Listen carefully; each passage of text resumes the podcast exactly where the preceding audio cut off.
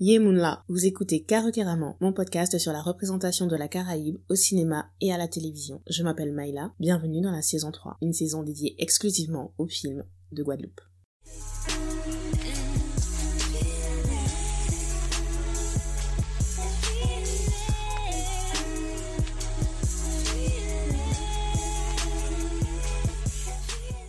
J'espère que ça va depuis la dernière fois. Je suis un peu émue parce que c'est la dernière saison de Caro Je sais, je dis ça euh, depuis au moins un an, hein, mais là c'est vraiment vrai.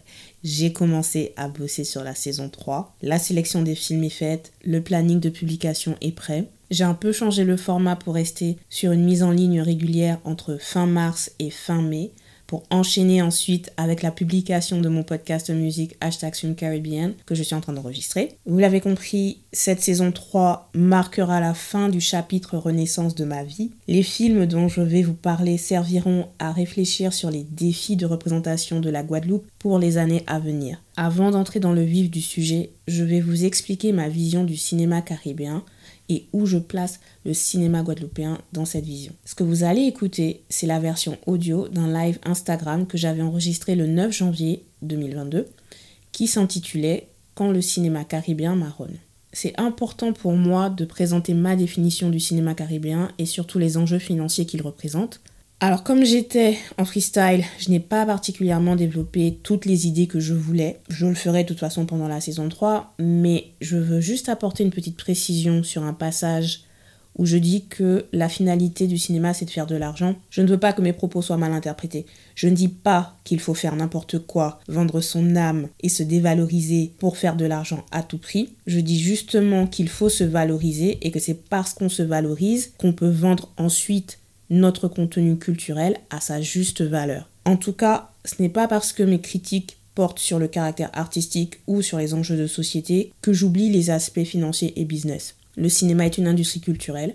Je l'ai déjà dit dans plusieurs articles, sans entrer dans les détails de ma vision, mais je crois vraiment que la Caraïbe devrait développer sa propre définition d'une industrie culturelle et arrêter de vouloir copier et mesurer sa valeur par rapport au système audiovisuel des États-Unis et français. Et j'ajoute que pour moi, être intentionnel dans sa volonté de générer des revenus ne signifie pas oublier la qualité artistique. Voilà, je tenais juste à préciser ça. Ceci dit, je sais que les gens qui écoutent le podcast comprennent mes intentions, même si vous n'êtes pas toujours d'accord avec moi, n'est-ce pas? Mais ça va, on est ensemble.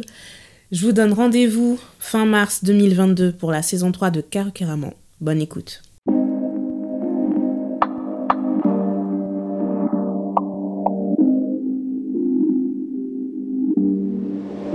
Enfin bon, bref.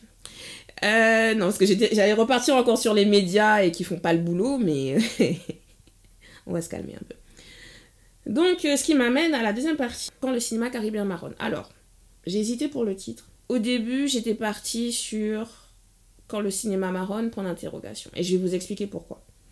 Bon, déjà, j'utilise jamais le terme cinéma ultramarin. Je comprends pas à quoi ça correspond, parce que euh, je pars du principe que la Réunion, euh, les îles dans le Pacifique et tout ça, ce sont des, ce sont des, des espaces bien spécifiques qui ont leur histoire, qui ont leur tradition, que je ne connais pas. C'est pas que ça m'intéresse pas, mais je ne les connais pas. Donc après, quand on me parlait, quand on me de cinéma ultramarin, je comprends pas. Parce que pour moi, c'est deux choses différentes. C'est comme si tu me dis euh, que le cinéma euh, de Guadeloupe, c'est le même que le cinéma aux États-Unis. C'est pas la même réalité, donc non. Ensuite, je dis pas cinéma antillais. Et quand, si vous m'entendez utiliser cinéma antillais, c'est quand je sais que je suis face à quelqu'un qui utilise le mot antillais. Et c'est pour euh, limiter uniquement à Guadeloupe, Martinique et Guyane. Euh. Ah, merci. Donc, il y a Luc Gamma qui dit. Je le lis. De toute façon, le live va pas rester, donc c'est pas grave. Les bons médias, c'est les gens comme toi. Les autres, on connaît la chanson. Bravo et merci pour Alain. Là, on a envie d'aller voir, c'est clair. Bah, j'espère, j'espère. Et. Euh, donc, ouais. Donc, merci beaucoup. Ça fait, ça fait plaisir. Mais c'est ça le truc, c'est que je ne me considère pas vraiment comme un média. Mais bon, sujet pour un autre jour. Donc, cinéma antillais, Guadeloupe, Martinique, Guyane. Mais euh, c'est pas un terme qui me correspond non plus parce que je pars du principe que quand on crée en Guadeloupe, quand on crée en Martinique, on crée dans l'espace, un espace géographique bien précis. Et c'est pour ça aussi que carrément, quand j'ai commencé le podcast, j'ai pas, je suis pas allée direct sur le cinéma de Guadeloupe parce que je me suis dit, quelle est ma grille de lecture pour comprendre ce qui est proposé si je sais pas ce qui se passe autour. Donc c'est pour ça que je suis allée voir ce qui se passait à Trinidad, ce qui se passait à Antigua, Haïti aussi. Donc, euh, ouais, donc cinéma antillais, c'est pas une véritable réalité pour moi non plus.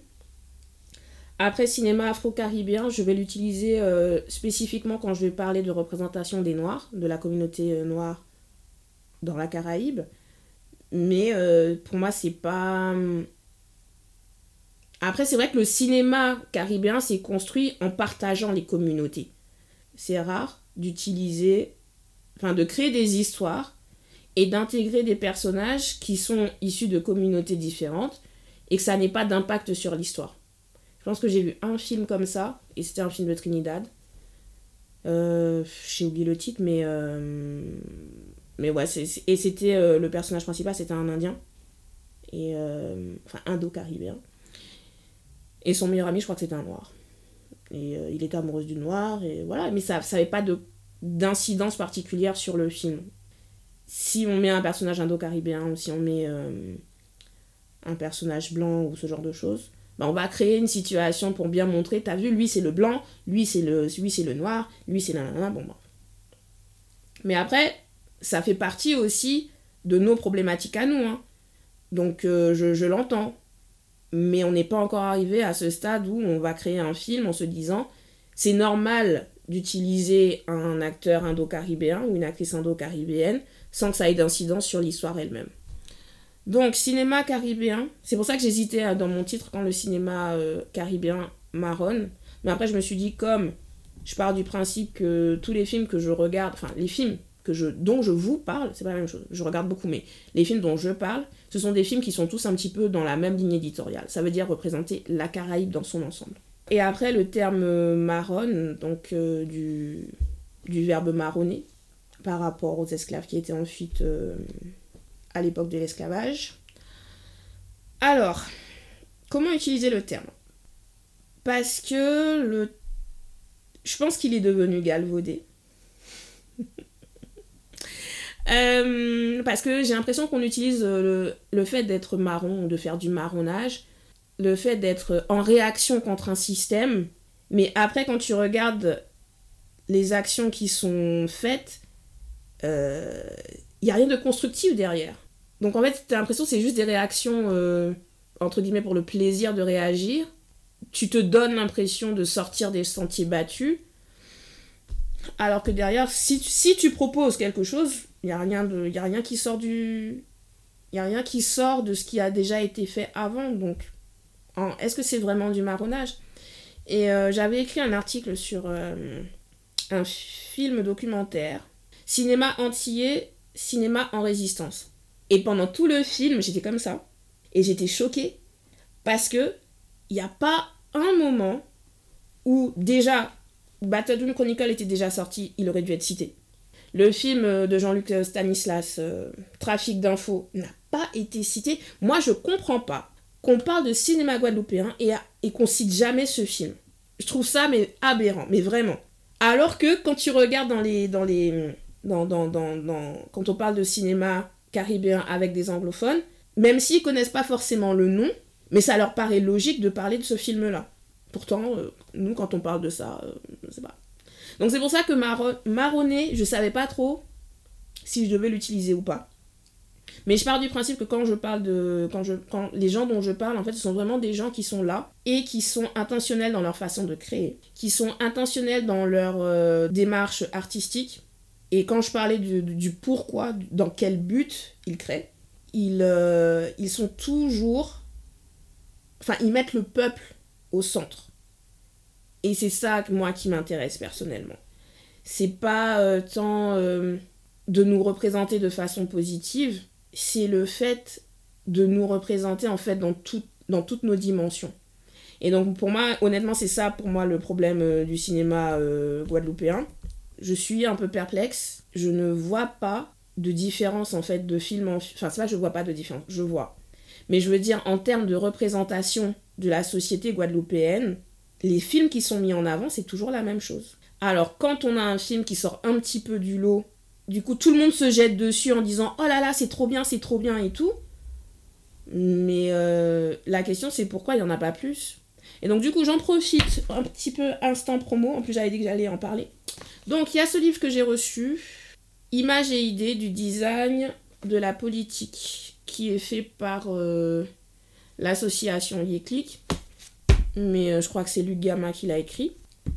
Très court, hein. Et en fait, c'est un livre qu'il a édité pour euh, fêter les 20 ans de l'association Yéclic, qui se bat justement pour plus de, de représentation et d'espace culturel, c'est ça?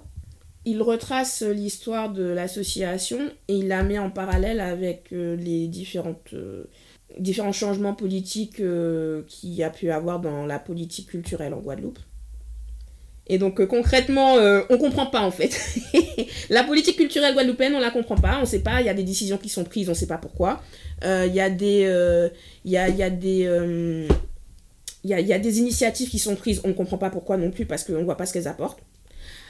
Et euh, en fait, ce que je retiens beaucoup de, ce, de, ce, de cette petite rétrospective, c'est cette idée que ben, euh, le changement vient par le bas.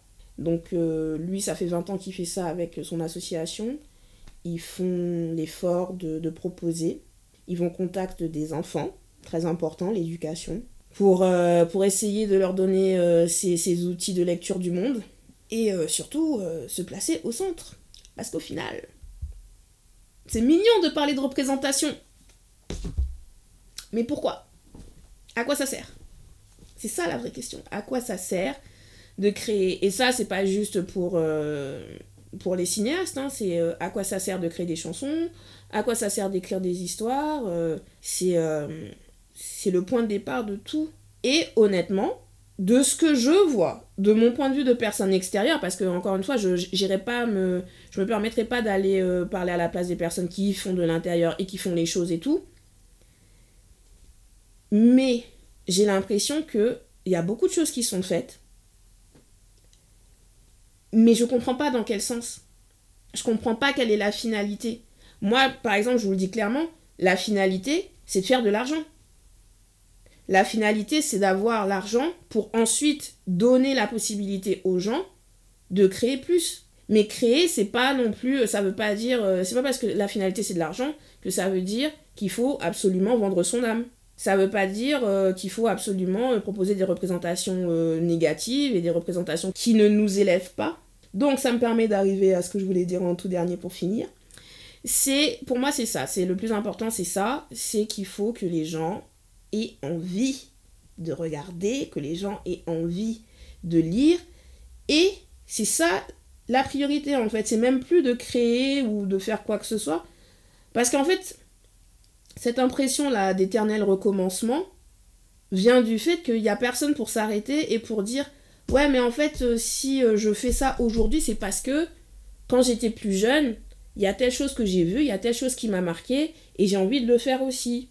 Et c'est pour ça que je dis, je trouve ça inadmissible quand on parle de cinéma guadeloupéen qu'on parle pas de trafic d'infos. Comme si euh, tous les films là qui se font actuellement, ils se sont créés euh, juste parce qu'il y a une aigle marron de Jean-Claude Barny. C'est faux. Il a eu le mérite de faire son film, mais euh, c'est un film. Et c'est pas le film qui devrait servir de point de départ pour, pour autre chose.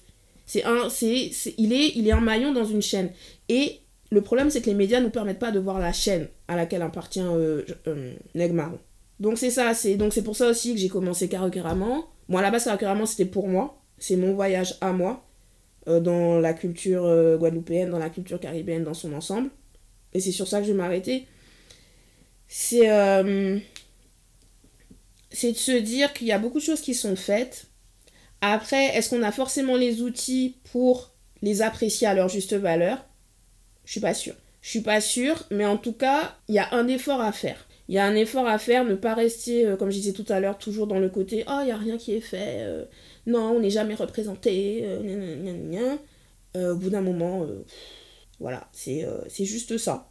Yeklik s'est positionné jusque-là pour justement donner envie, c'est ingrat, c'est long, mais ça prend. Ça prend entre guillemets. Il a mis des guillemets. Ben oui, ça prend du temps, mais je me dis, moi j'ai déjà bien passé ma trentaine. Enfin, je suis dans ma trentaine, je, suis. Voilà. Mais il euh, y, a, des thèmes qui ne sont pas abordés dans le cinéma. Dans le cinéma guadeloupéen, je veux dire, des thèmes qui sont abordés dans des, films de Jamaïque, dans des films de euh, Antigua, et qui n'ont absolument rien à voir avec la souffrance, hein, ceci étant dit, hein, qui n'ont rien à voir avec le fait d'être euh, des Noirs dans une société de colonisés et compagnie. Hein. Le fait que les films d'Alain ne passent pas plus dans les médias classiques illustre les freins auxquels on doit faire face sur place. Sur euh, les médias classiques, oui et non, parce que comme on est sur, euh, on est dans un monde globalisé maintenant, on utilise beaucoup les réseaux sociaux, on a plus ou moins accès à Internet, même si j'ai bien compris qu'en Guadeloupe, euh, la situation avec la fibre est compliquée. Mais il y a, y, a, possibilité de, de pouvoir mettre en avant, de pouvoir valoriser. Parce qu'après, j'ai envie de dire, les médias classiques, c'est normal en fait qu'ils parlent pas de ce genre d'initiative. Parce que ce sont des médias classiques. Mais euh, même les soi-disant médias euh, qui se veulent alternatifs, je suis désolée, euh, c'est pas mieux. Hein. donc au, au, bout d'un moment. Je prends l'exemple de l'esclavage, la représentation de l'esclavage. Tout ce que les gens peuvent me dire, enfin tout ce que les gens peuvent me dire, tout ce que les gens peuvent dire, c'est ah oui, en France, euh, aux États-Unis, ils ont plein d'œuvres de fiction euh, sur l'esclavage. Pourquoi nous, en France, on en a aussi peu? Et moi, la question qui vient derrière, c'est automatiquement aussi peu. Et donc, quelles sont ces œuvres dans le peu? Et en général, la réponse qu'on va te donner, c'est casse départ. Ok, mais il n'y a pas eu que ça. Il n'y a pas eu que ça.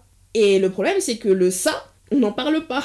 Ce qui est autre. Et euh, de toute façon, j'ai fait tout mon, hors-série numéro 3 sur la question, toujours disponible. Mais, euh, mais ouais, je trouve, je trouve que même les personnes qui soi-disant euh, vont dire oui, ça, il y a des différences de. Enfin, il faudrait plus de représentation, quand on leur propose autre chose, elles ne elles n'accrochent pas non plus ou elles vont pas elles vont pas relayer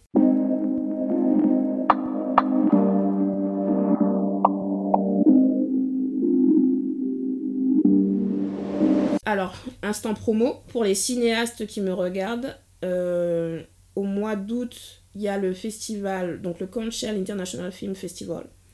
Qui, donc c'est sa deuxième édition qui aura lieu le dernier week-end d'août. Vous pouvez déjà soumettre vos, œuvres. Euh, donc le, festival a été créé vraiment dans le but de promouvoir euh, des cinéastes caribéens. Caribéens et diaspora caribéenne.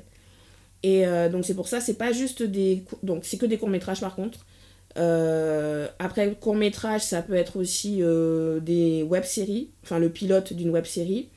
Ça peut être des clips vidéo. Cette année, on accepte les clips vidéo. Qu'est-ce qu'il y a d'autre encore? Et il y a aussi le théâtre.